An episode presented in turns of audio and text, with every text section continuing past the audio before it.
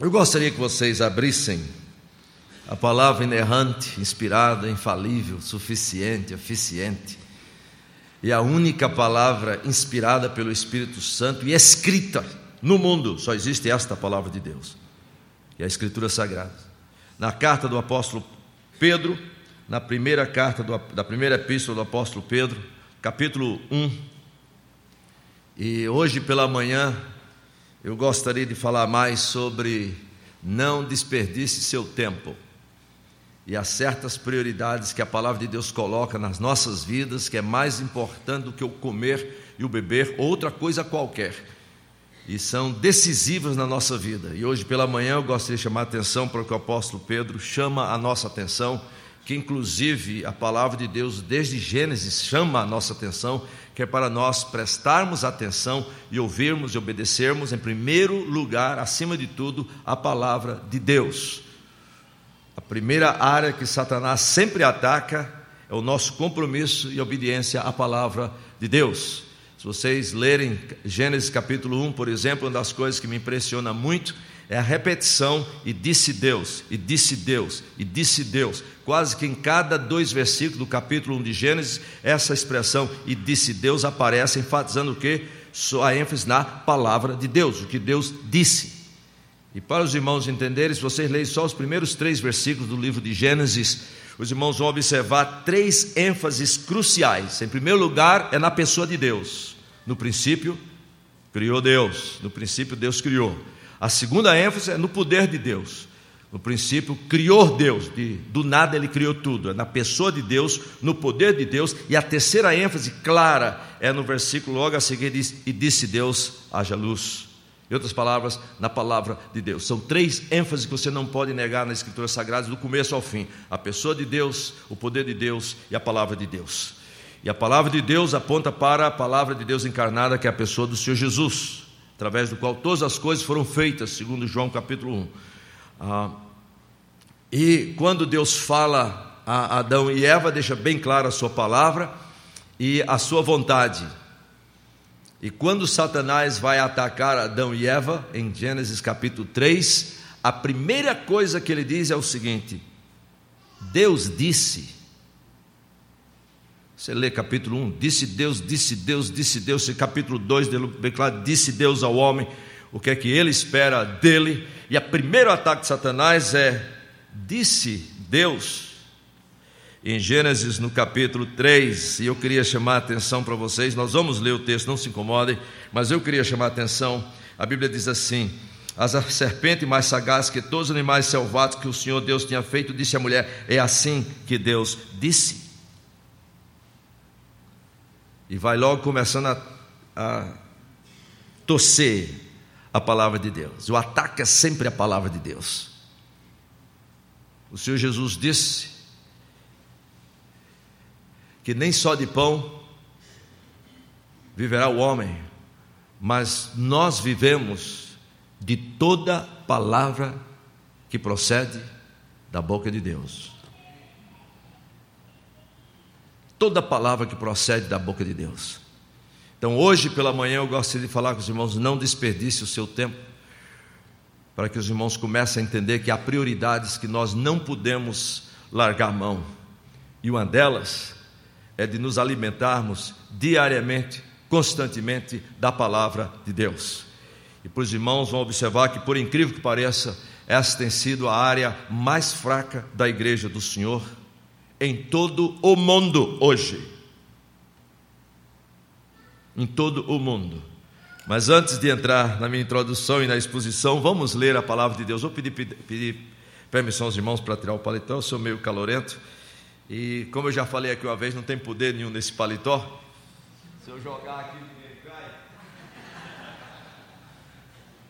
O poder do Espírito e da palavra. Vamos abrir a palavra de Deus. 1 Pedro, capítulo 1, eu vou ler dos versículos 22 até o capítulo 2, versículo 3.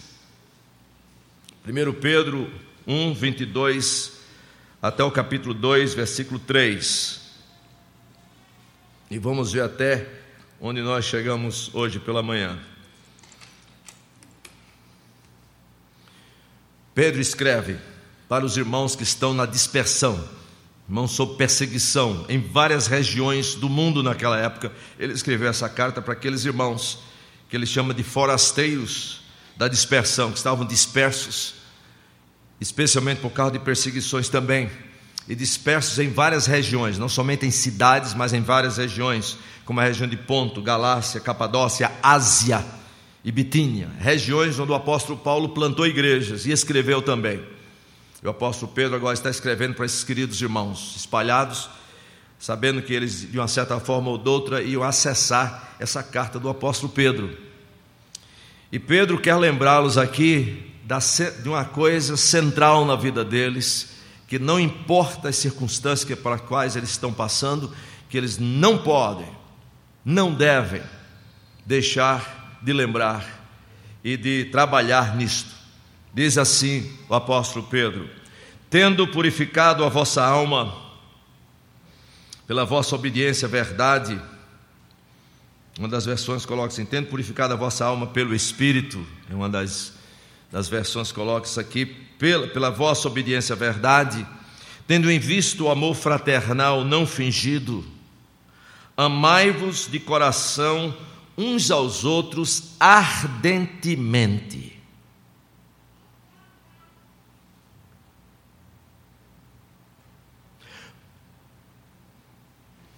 A razão é esta: pois fostes regenerados. E o que causou esta regeneração é isto: não de semente corruptível, mas de incorruptível, mediante a palavra de Deus, a qual vive e é permanente. Pois citando o Velho Testamento, ele diz: Pois toda a carne, todo ser humano, tudo foi criado, é como a erva, e toda a sua glória, seja lá qual for, financeira, acadêmica, seja lá qual for, toda a sua glória é como a flor da erva, é bonito de se ver, cheira bom, cheira gostoso, mas seca-se a erva e cai a sua flor. A palavra do Senhor, porém, permanece eternamente. Ora, esta é a palavra que vos foi evangelizada, que vos foi pregada, que vos foi anunciada. Capítulo 2, 1. Consequentemente, despojando-vos, portanto, de toda maldade e dolo, de hipocrisias, inveja, de toda sorte de maledicências. Desejai ardentemente, como crianças recém-nascidas, o genuíno leite espiritual. Eu não sei a palavra espiritual, leia o genuíno leite da palavra. Ele está usando a mesma palavra que ele usou nos versículos anteriores genuíno leite, e a palavra, a palavra usada aqui e foi traduzida por espiritual é logikon. A palavra logos. Mas só quando você traduz em português fica sem sentido. Genuíno leite da palavra. Ele da palavra, que história é essa? Então ele botou leite espiritual, mas o texto literalmente quer dizer o genuíno leite da palavra para que por ele, por esse leite da palavra, vos seja dado crescimento para a salvação, se é que já tendes a experiência de que o Senhor é bondoso, de é que já tendo experiência, vocês são salvos. Vamos orar. Senhor, estamos diante da tua presença, sem dúvida nenhuma. Tu nos conheces exaustivamente, compreensivamente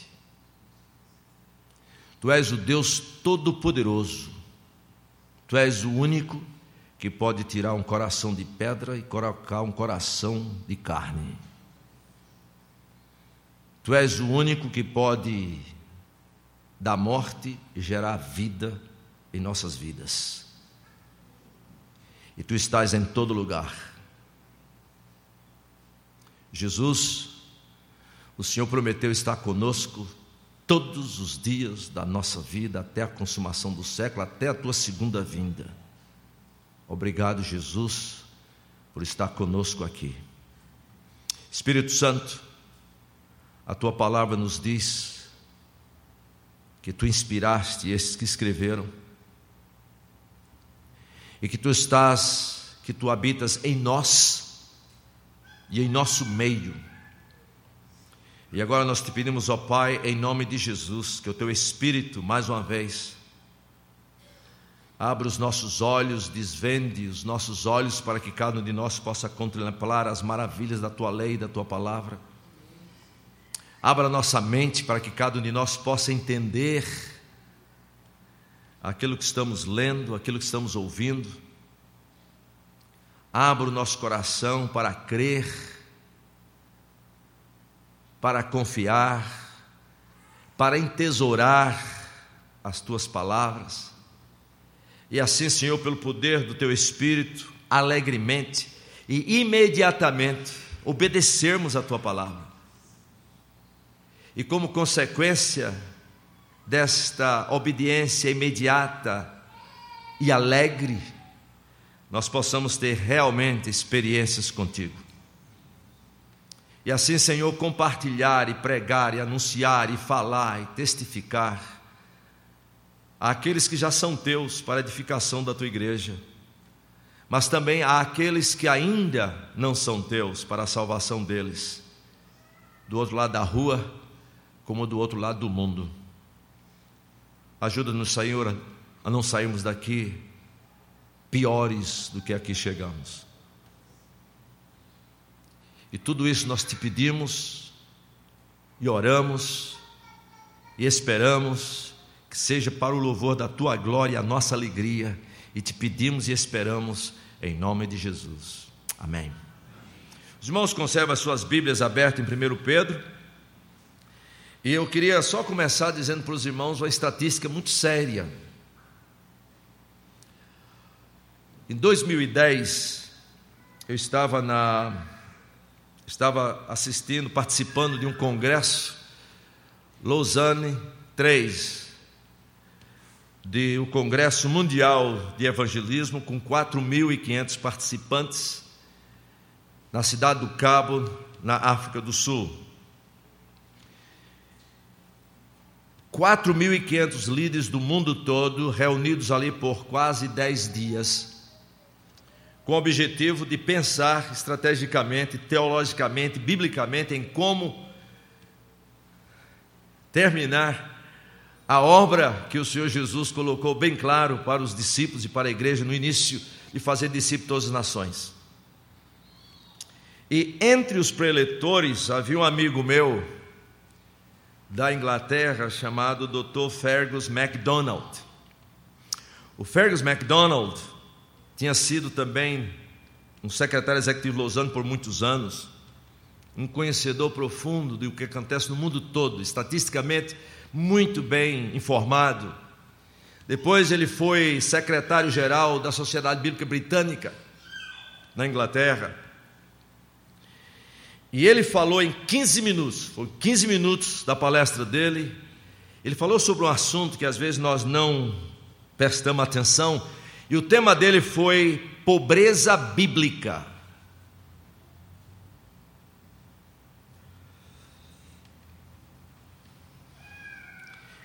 E ele disse isto: que uma das formas de pobreza bíblica afeta os crentes no mundo todo, hoje, e eu posso dizer até 2016,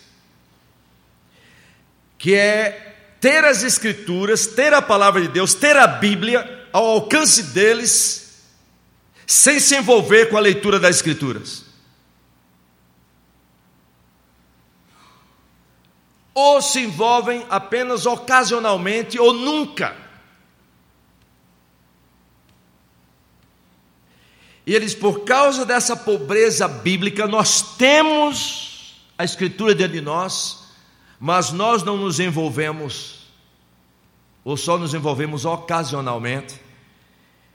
Ele diz: tem causado não uma, uma, uma, uma, uma, fome física, mas tem causado nos crentes no mundo todo, infelizmente, uma amnésia espiritual.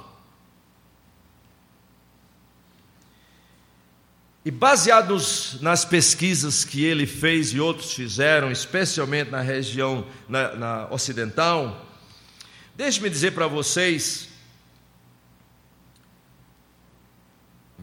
claro, só três estatísticas rápidas, os irmãos não precisam nem anotar.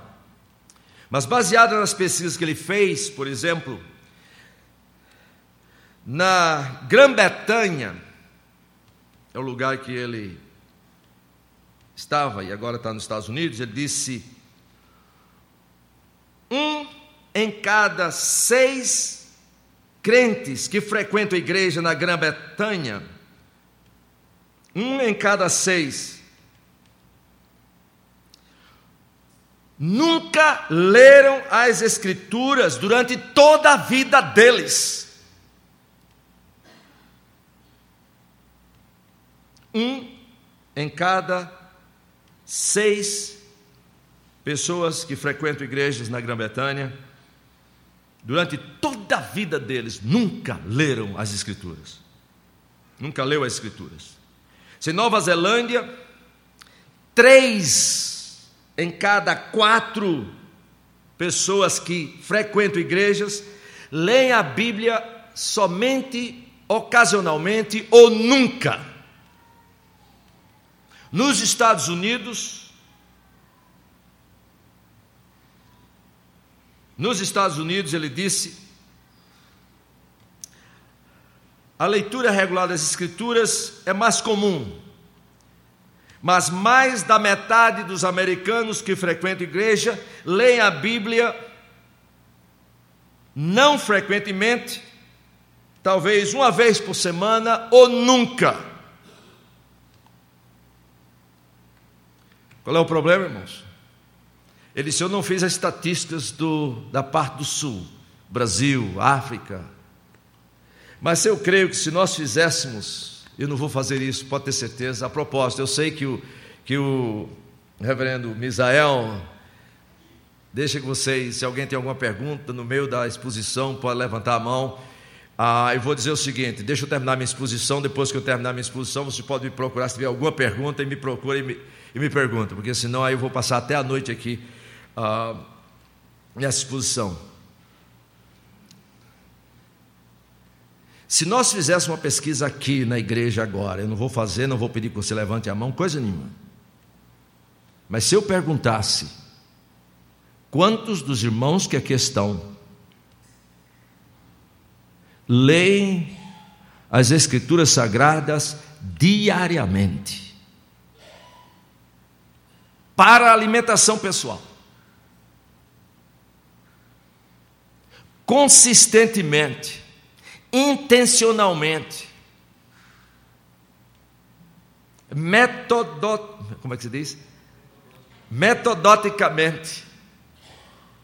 Eu fico imaginando qual era a porcentagem de irmãos aqui que durante a sua vida consistentemente tem se alimentado diariamente da palavra de Deus.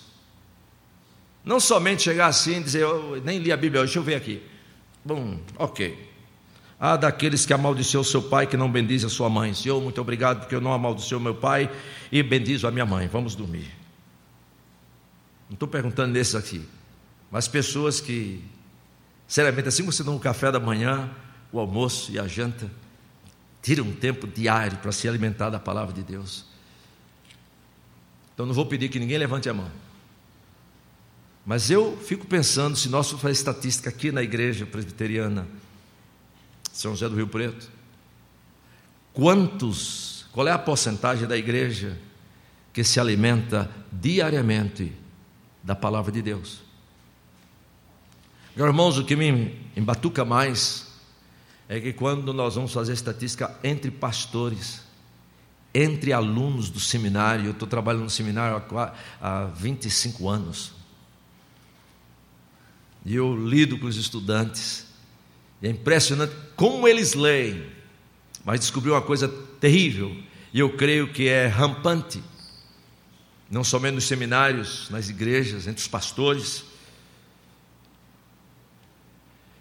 Os nossos alunos eles meditam nos comentários e leem as, a Bíblia quando dá. Está errado.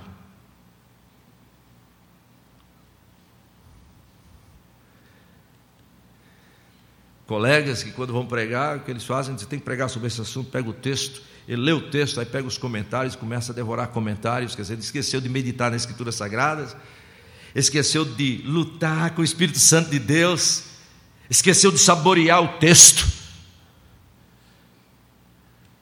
Lê as Escrituras sem ler e meditam nos comentários.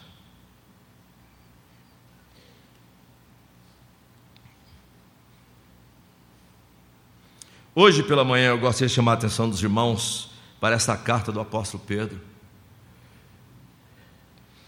E queria que os irmãos estudassem comigo. Eu vou fazer uma, uma retrospectiva um pouquinho rápido dos versículos 22 a 25. E vou gastar o meu tempo mais na segunda parte do capítulo 2, versículos de 1 a 3. Se os irmãos observaram o que eu li, o apóstolo Pedro, pelo menos quatro vezes, menciona a palavra palavra se relacionando à palavra de Deus, à centralidade da palavra de Deus. Ele está escrevendo para as igrejas, se você perceber, por exemplo, 1 Pedro capítulo 1, a propósito, nós estamos na escola dominical, o livro que nós temos é a Escritura Sagrada, vocês conservam as suas Bíblias abertas, por exemplo, no capítulo 1, versículo 1, o apóstolo Pedro diz assim: Pedro, apóstolo de Jesus Cristo, é uma coisa logo impressionante que ele quer que vocês saibam. Quem é que está escrevendo para vocês? Eu sou apóstolo de Jesus Cristo, enviado do Senhor, autoridade do Senhor Jesus, e ele diz: Eu estou escrevendo aos crentes, aos eleitos de Deus, que são forasteiros da dispersão, são peregrinos. E aí ele menciona da dispersão onde?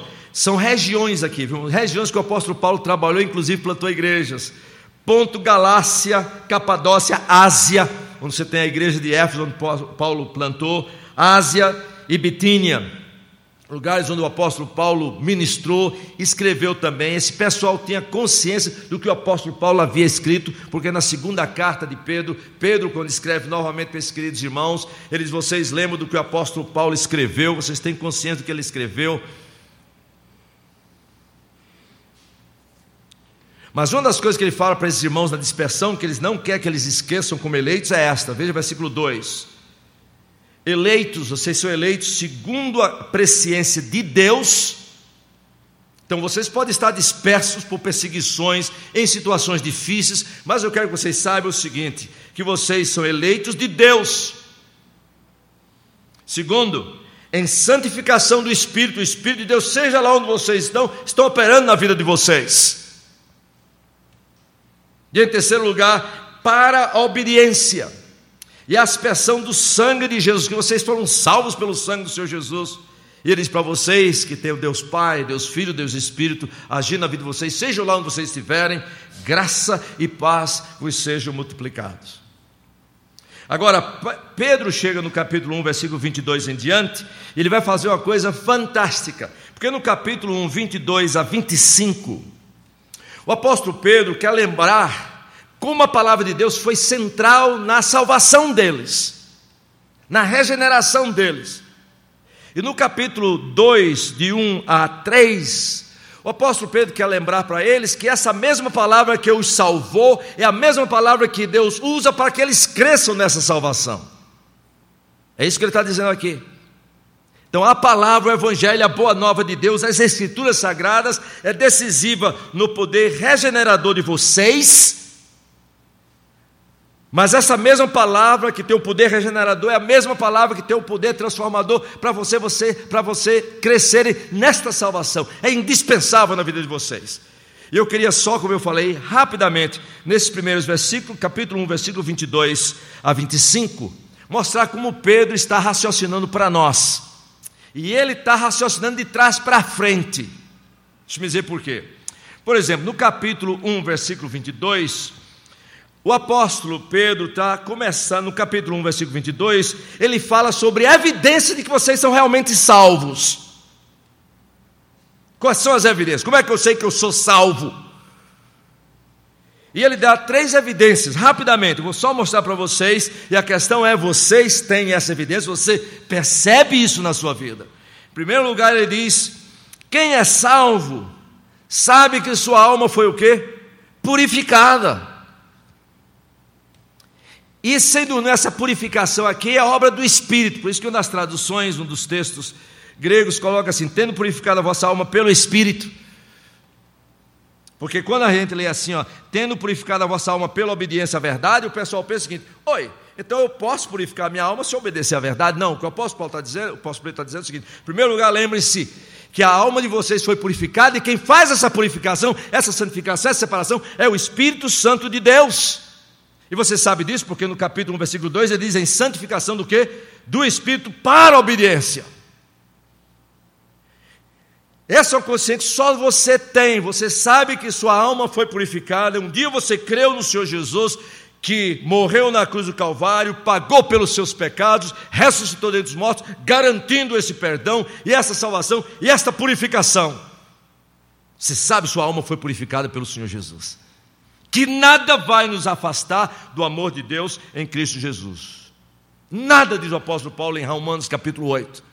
Nada nos separará do amor de Deus em Cristo Jesus. Eu gosto muito da expressão do apóstolo Paulo em Romanos capítulo 8. Ah, eu vou dizer por quê. Em Romanos capítulo 8 ele diz assim: Quem nos separará do amor de Cristo? E a gente esquece o que o apóstolo Paulo está falando ali. O apóstolo Paulo não está perguntando quem é que vai me separar de amar a Cristo, não é? Qualquer coisa, irmão, pode separar nós de amar a Cristo. A questão do apóstolo Paulo aqui, em Romanos 8, é quem nos, quem nos separará do amor de Cristo? O que é que vai impedir de Cristo me amar? Isso é o ponto dele. Ele diz: nada nesse mundo vai impedir que Cristo me ame. Há muitas coisas na minha vida que diminui o meu amor para com Ele. Você sabe, muitas vezes você esfriou nós nos esfriamos com relação ao amor ao Senhor Jesus, ao compromisso com Jesus, ao compromisso com a palavra de Deus, mas a Bíblia diz que o amor de Deus, o amor do Senhor Jesus sempre vai ser quente para conosco. Nada vai nos separar, nada vai impedir que Ele nos ame. E nós sabemos que nós o amamos por quê? Porque Ele nos amou primeiro. Porque ninguém tem maior prova do que esta de nos amar do que dar a sua vida, sendo nós ainda pecadores.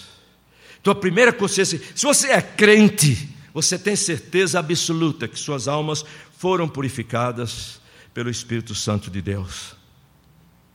Seus pecados foram perdoados, e quando você peca, o Espírito Santo lhe traz a consciência, o que, é que você faz? Imediatamente, seja lá onde você estiver, em qualquer. Se você pecou por palavra, por pensamento, por atos, por motivações erradas do coração, o Espírito Santo imediatamente lhe traz a convicção e o que é que você faz? Você queda-se diante do Senhor imediatamente, irmãos, e pede perdão. E a Bíblia diz que se nós confessarmos os nossos pecados, isso é promessa aos santos, lá em 1 João. Se nós confessarmos nossos pecados, Ele é o que? Fiel e justo, para nos perdoar os pecados, nos purificar de toda injustiça. Você sabe seus pecados são perdoados. Nada pode condenar, nem pecado passado, nem presente, nem futuro. Você peca no presente, você pede perdão a Deus imediatamente. Você tem essa convicção. O apóstolo, Paulo tá, o apóstolo Pedro está lembrando disso. Você é salvo, você sabe que sua alma foi purificada, seus pecados foram perdoados.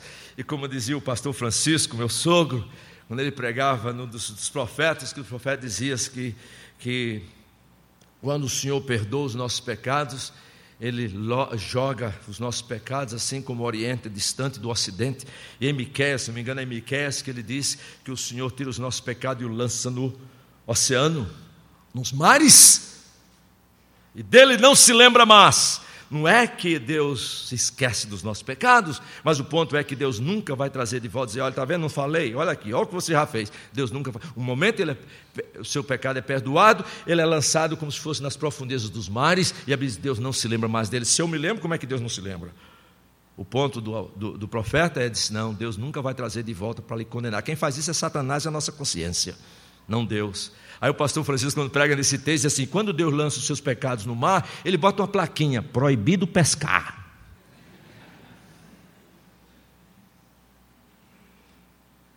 Quantos dos irmãos passam dificuldades pensando no pecado que Deus já perdoou há muito tempo? Sua consciência lhe acusa. E você tem que rejeitar e dizer: Senhor, tu perdoaste meus pecados. Você tem que falar com a sua própria alma.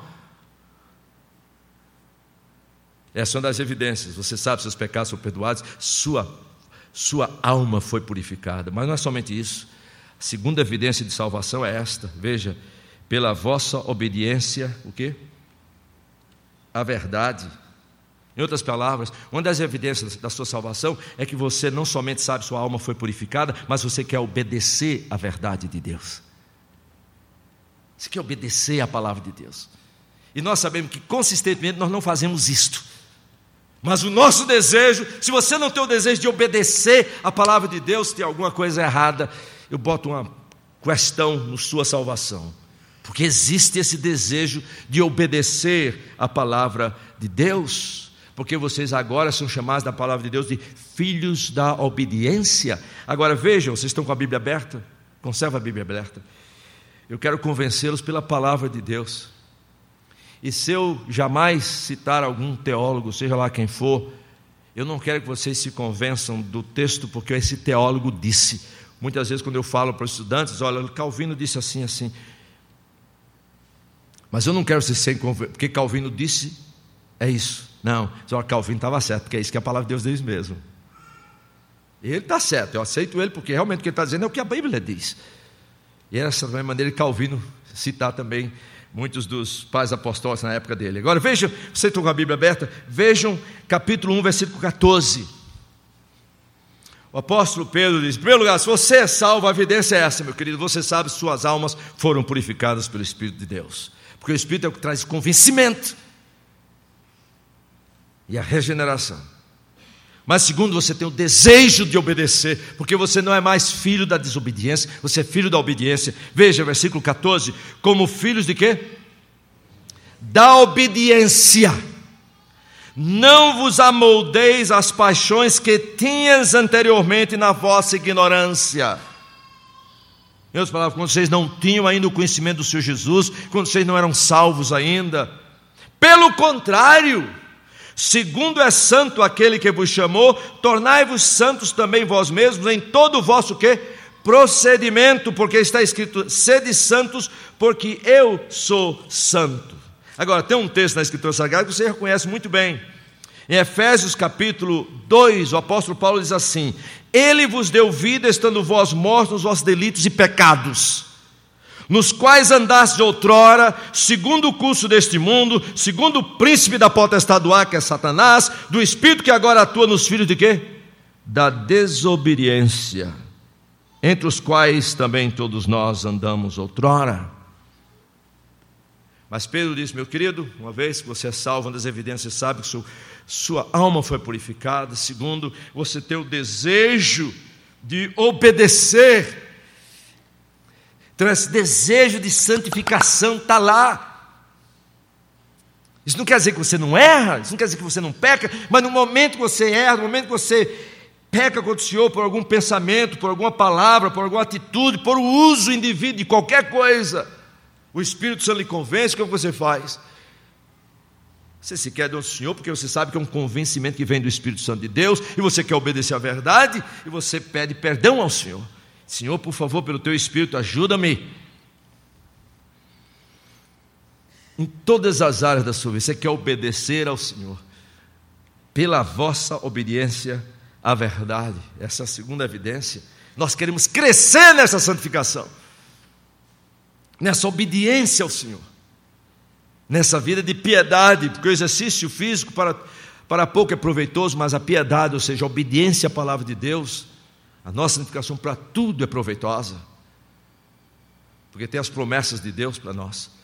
Essa é a segunda evidência de alguém que é salvo. Nós queremos obedecer à verdade, nós queremos conhecer a verdade, porque essa é a verdade que nos liberta. Essa é a verdade, é a palavra de Deus, é o Senhor Jesus. Quando o Senhor Jesus orou pelos seus discípulos, em João 17, disse o que? Pai, santifica-os na na tua verdade. O que, que é? A tua palavra é a verdade. Então, existe esse desejo de Deus, e esse é uma das intercessões do Senhor Jesus para nós, que nós cresçamos na obediência à verdade. Essa é a segunda evidência que você é salvo.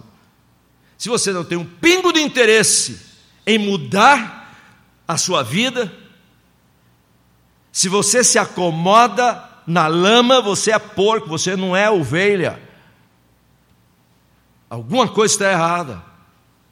Não é que o crente não peca, o crente peca, e quando ele peca, meu irmão, imediatamente a consciência do Espírito Santo na vida dele, a palavra de Deus veio, o que é que você faz? Vai se desculpar por algum? Não, Senhor, me perdoe, por favor, me ajude.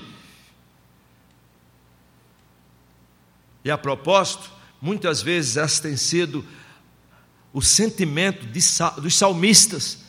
Um desses dias eu estava falando para os alunos lá no seminário dos Estados Unidos, vocês já observaram que há alguns salmos na Bíblia em que o salmista fala de como eles se sentem arrasados por algum pecado que eles ainda não venceram. Salmo 6, Salmo 38, Salmo 51, Salmo 143. Quando eles se sentem arrasados, estão no poço, querem sair, mas não mas o fato não é que eles estão no poço, o fato é que eles querem sair. Essa é uma evidência de que você é salvo. E eles estão lutando. E o salmista diz assim, de uma maneira muito bonita, graças a Deus por isso. Os irmãos já observaram que, graças a Deus, Deus não nos abençoa na proporção direta das nossas obediências, da nossa obediência. Já pensou que se Deus fosse abençoar a gente só na proporção direta da nossa obediência? Ou já pensou se Deus realmente nos disciplinasse e pesasse a sua mão na proporção direta da nossa desobediência.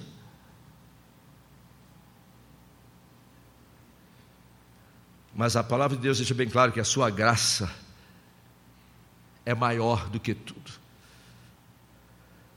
A graça dele é maior. Mas não é licença para nós pecarmos.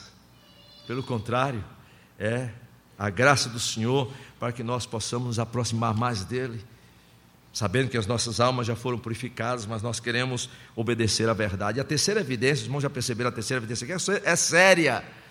A terceira evidência está no final, diz assim: Amai-vos de coração o quê? Tendo em vista o amor fraternal não fingido, amai-vos de coração uns aos outros ardentemente. Sabe qual é a terceira evidência da pessoa salva? É que ele ama os outros irmãos ardentemente.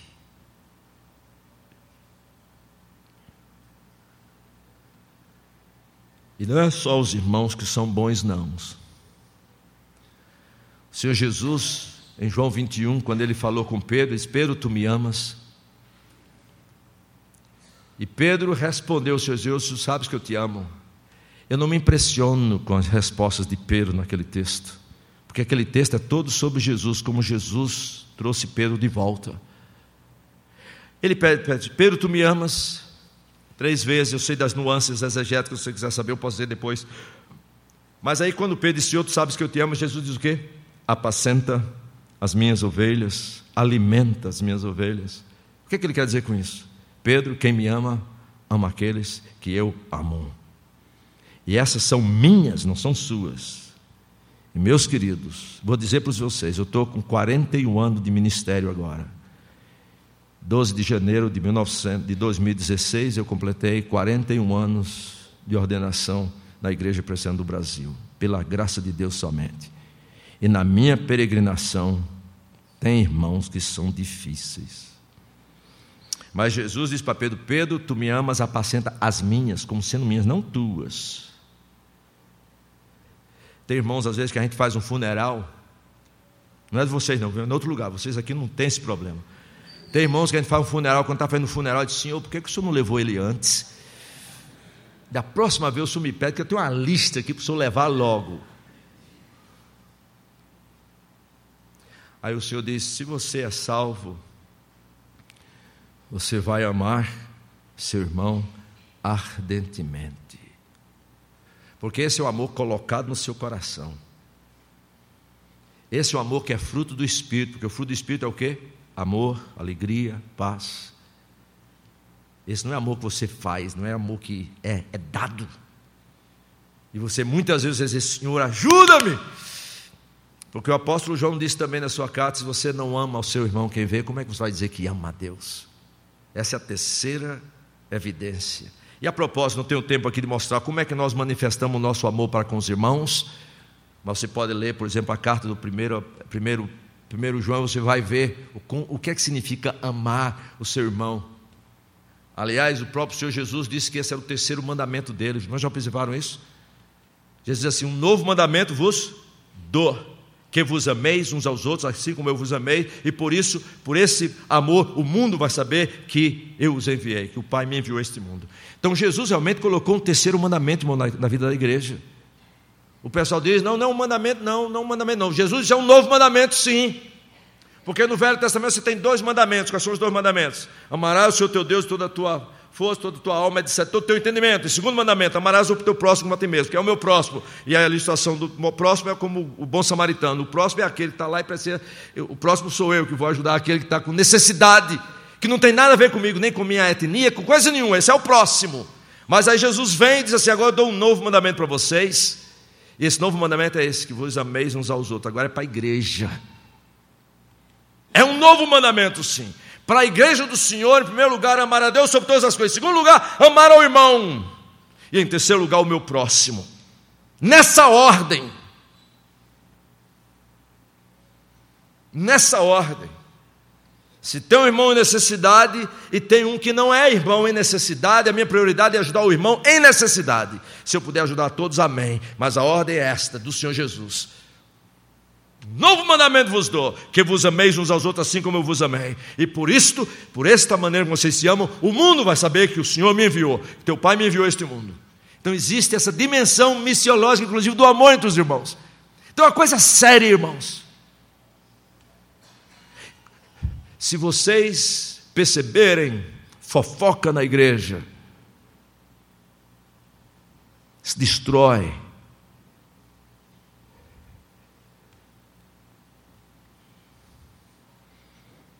Amai-vos de coração, veja bem como ele disse, irmãos, ó. Amai-vos o quê? De coração. Uns aos outros, o quê? Ardentemente. Incondicionalmente. E aí você diz, ó oh, Senhor, você vai dizer como o apóstolo Pedro, quando disse, quando Jesus disse, olha, quando, Jesus, quantas vezes eu tenho que perdoar o meu irmão? Sete vezes, setenta vezes sete. Se o seu irmão vier setenta vezes sete durante o dia pedir perdão, você perdoa ele. O que é que Pedro disse? Senhor, aumenta a minha fé. É fé. Eu preciso de confiança em Ti, muita. Mas essa é a ordem do Senhor. Amamos os irmãos. Três evidências da salvação. Aliás, essas são as evidências. O que é que causa essas evidências? O que é que causou essa evidência? Veja versículo 23. 1, 23. Não se preocupem. Quantos minutos eu ainda tenho?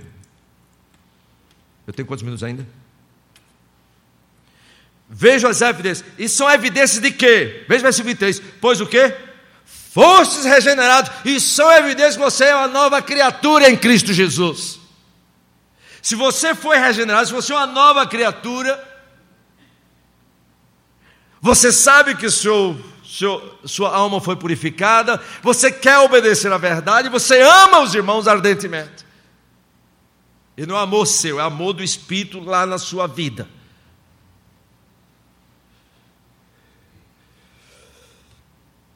Quantas vezes tenho de orar ao Senhor e pedir perdão no relação, do relação com relação a irmãos? E especialmente aqueles que nos ferem. É difícil, irmãos. Mas o exemplo que nós temos é a pessoa do Senhor Jesus. Assim como eu vos amém. E nos últimos momentos de Jesus, todos o abandonaram. Dois dos apóstolos, um traiu e entregou Jesus, e o outro negou Jesus.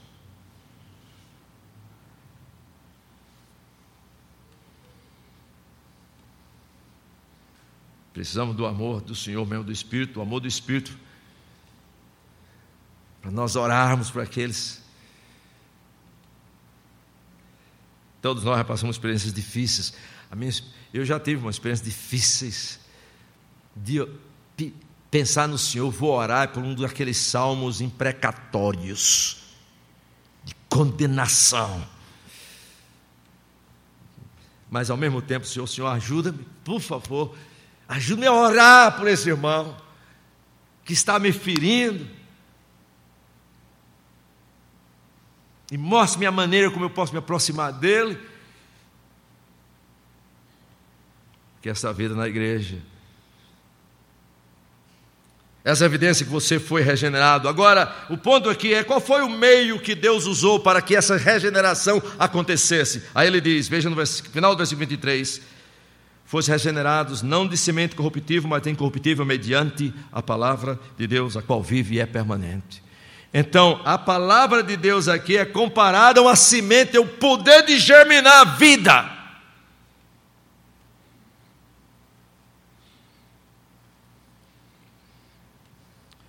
Tiago, irmão do Senhor Jesus, no capítulo 1, não preciso olhar, ele diz assim: Irmãos, sabei estas coisas, meus amados irmãos, todo homem, pois, esteja pronto para o ouvir, tardio para falar, tardio para se irar. Muitas vezes a gente lê esse texto, tardio para ouvir, e a gente usa no contexto de Provérbios, quando Provérbios diz que a gente devia ouvir antes de responder. Mas no contexto de Tiago, ele quer dizer todo mundo, todo crente, todo homem esteja pronto para ouvir, significa ouvir a palavra de Deus em primeiro lugar. É isso que o contexto de Tiago. Simplesmente para ouvir você. Esteja pronto, se é lá que está ouvindo, ouça em primeiro lugar, seja pronto para ouvir a palavra do Senhor. E aí, tardio, fale depois especialmente tardio para se irar, porque a ira do homem não produz a justiça de Deus. Portanto, despojando de toda impureza e acúmulo de maldade, assim, acolhei com mansidão a palavra, o quê? Em vós implantada, a qual é poderosa para salvar as vossas almas. Alguém me perguntou uma vez, pastor, como é que o senhor faz para evangelizar e compartilhar a fé com as pessoas? Eu digo, muito simples, meu irmão. Eu converso com eles e explico a palavra de Deus para eles, porque eu não tenho outra, eu não tenho outra espada não existe outra espada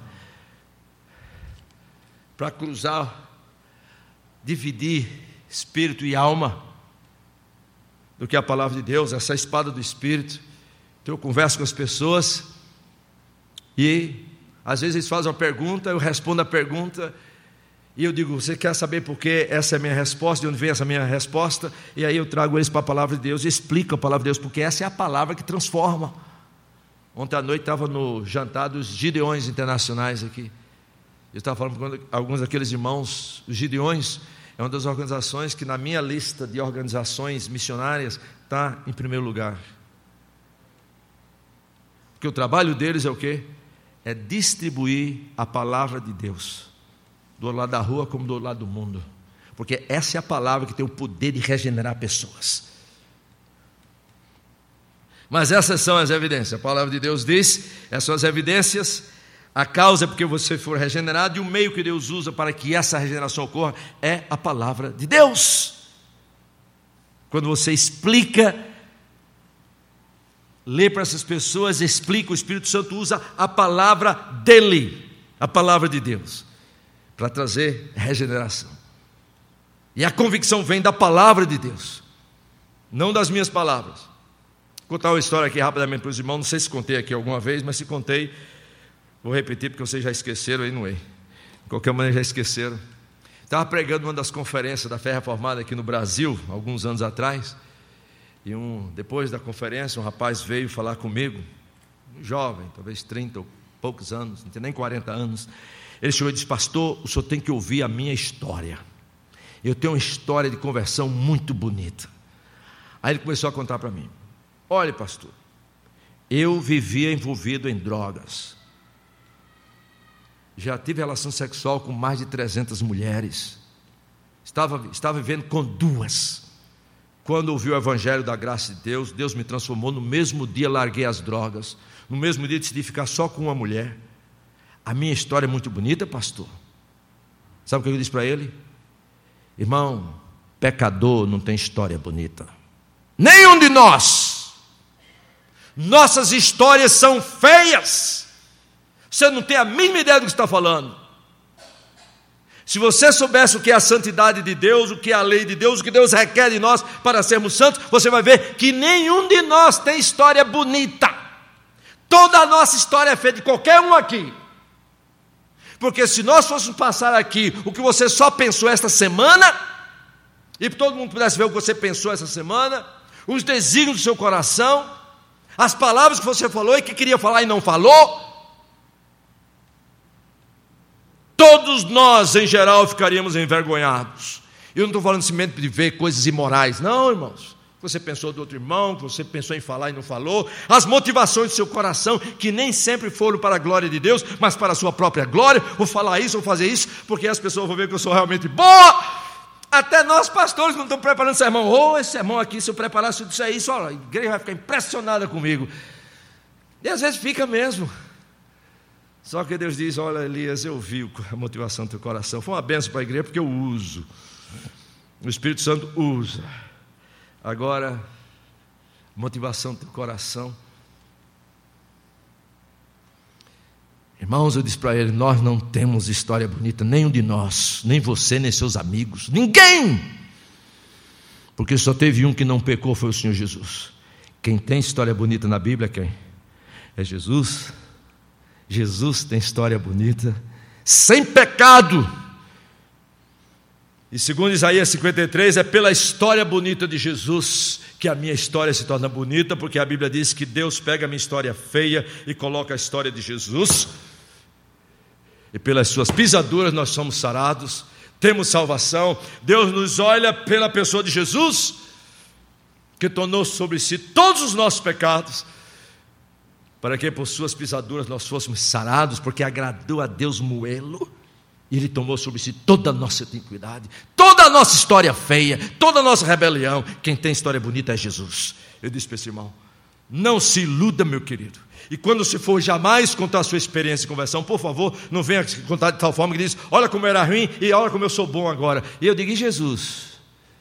Porque muitas vezes é assim que a gente conta a história. Meu irmão era tão ruim, olha como eu era, tá, é desse jeito. Agora, olha como eu sou bom, olha como eu. O pessoal diz: Ah, eu queria que ele casasse até com minha filha, porque agora o cara é tão bom. Poder é a palavra de Deus. Agora você é salvo. E o apóstolo Pedro agora vai falar o seguinte para vocês. Eu vou tentar terminar em 15 minutos agora. What? Como é que é? De que horas tem que terminar? Cinco minutos mais. Muito bem.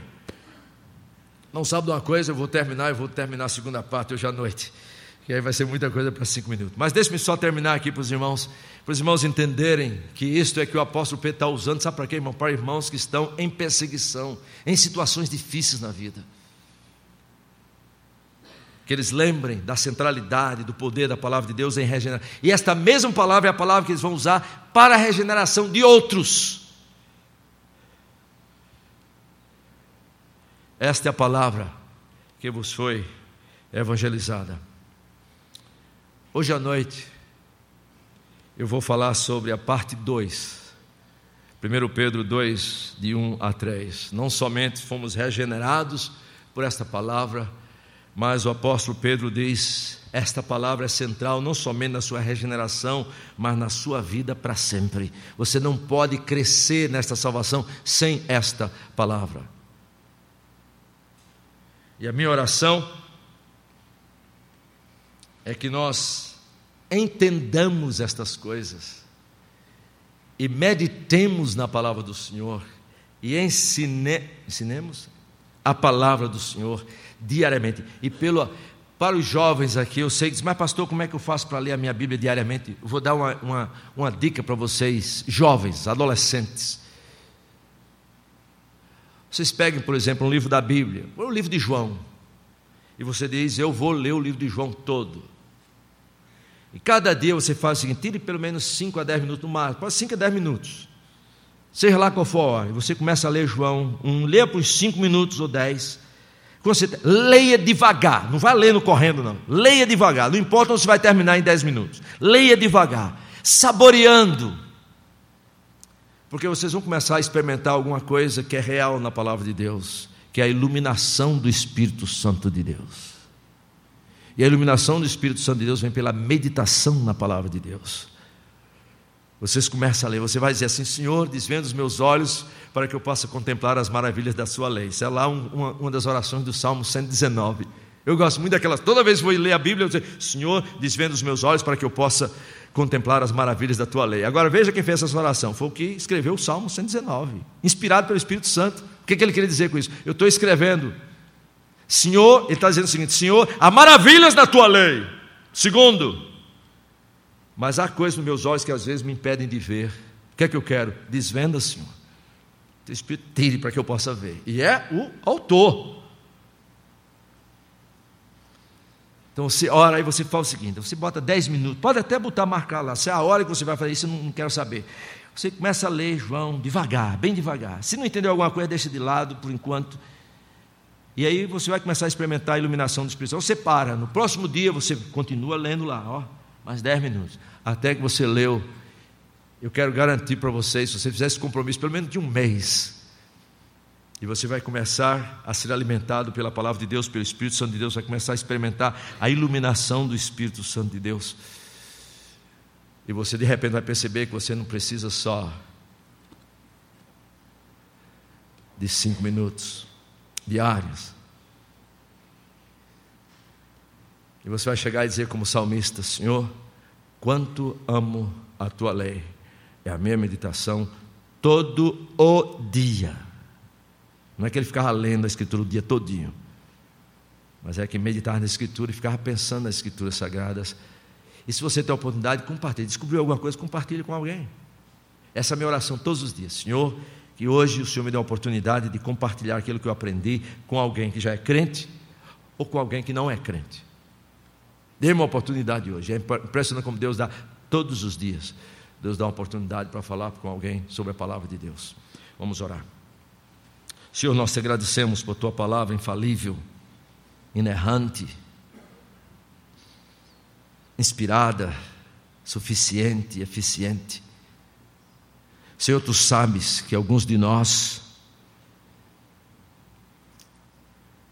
alguns estão vivendo momentos de anorexia espiritual. Paramos de nos alimentar. Agradecemos, Senhor, por esta igreja porque o teu servo Misael é fiel na exposição da tua palavra, e mesmo quando as pessoas vêm, mesmo uma vez por semana, pelo menos ouvem a leitura da tua palavra, ouvem a exposição da tua palavra, podem se alimentar pelo menos uma vez por semana, mas a tua palavra nos diz que nós, o Senhor quer que nós nos alimentemos diariamente da tua palavra. E é provavelmente, Senhor, há muitos irmãos aqui que Há tempo que não tiram tempo para se alimentar intencionalmente da tua palavra, especialmente diariamente. Senhor traz espírito de arrependimento, mas ao mesmo tempo, não somente de convicção, mas também, Senhor, de poder, para que nós possamos dizer, Senhor, a partir de hoje eu quero voltar a me alimentar da tua palavra, diariamente, intencionalmente eu quero ouvir o teu espírito através da iluminação dele. E assim, Senhor, crescer na graça e no conhecimento do Senhor Jesus. Em nome de quem nós te oramos, nós esperamos e nós agradecemos. Amém.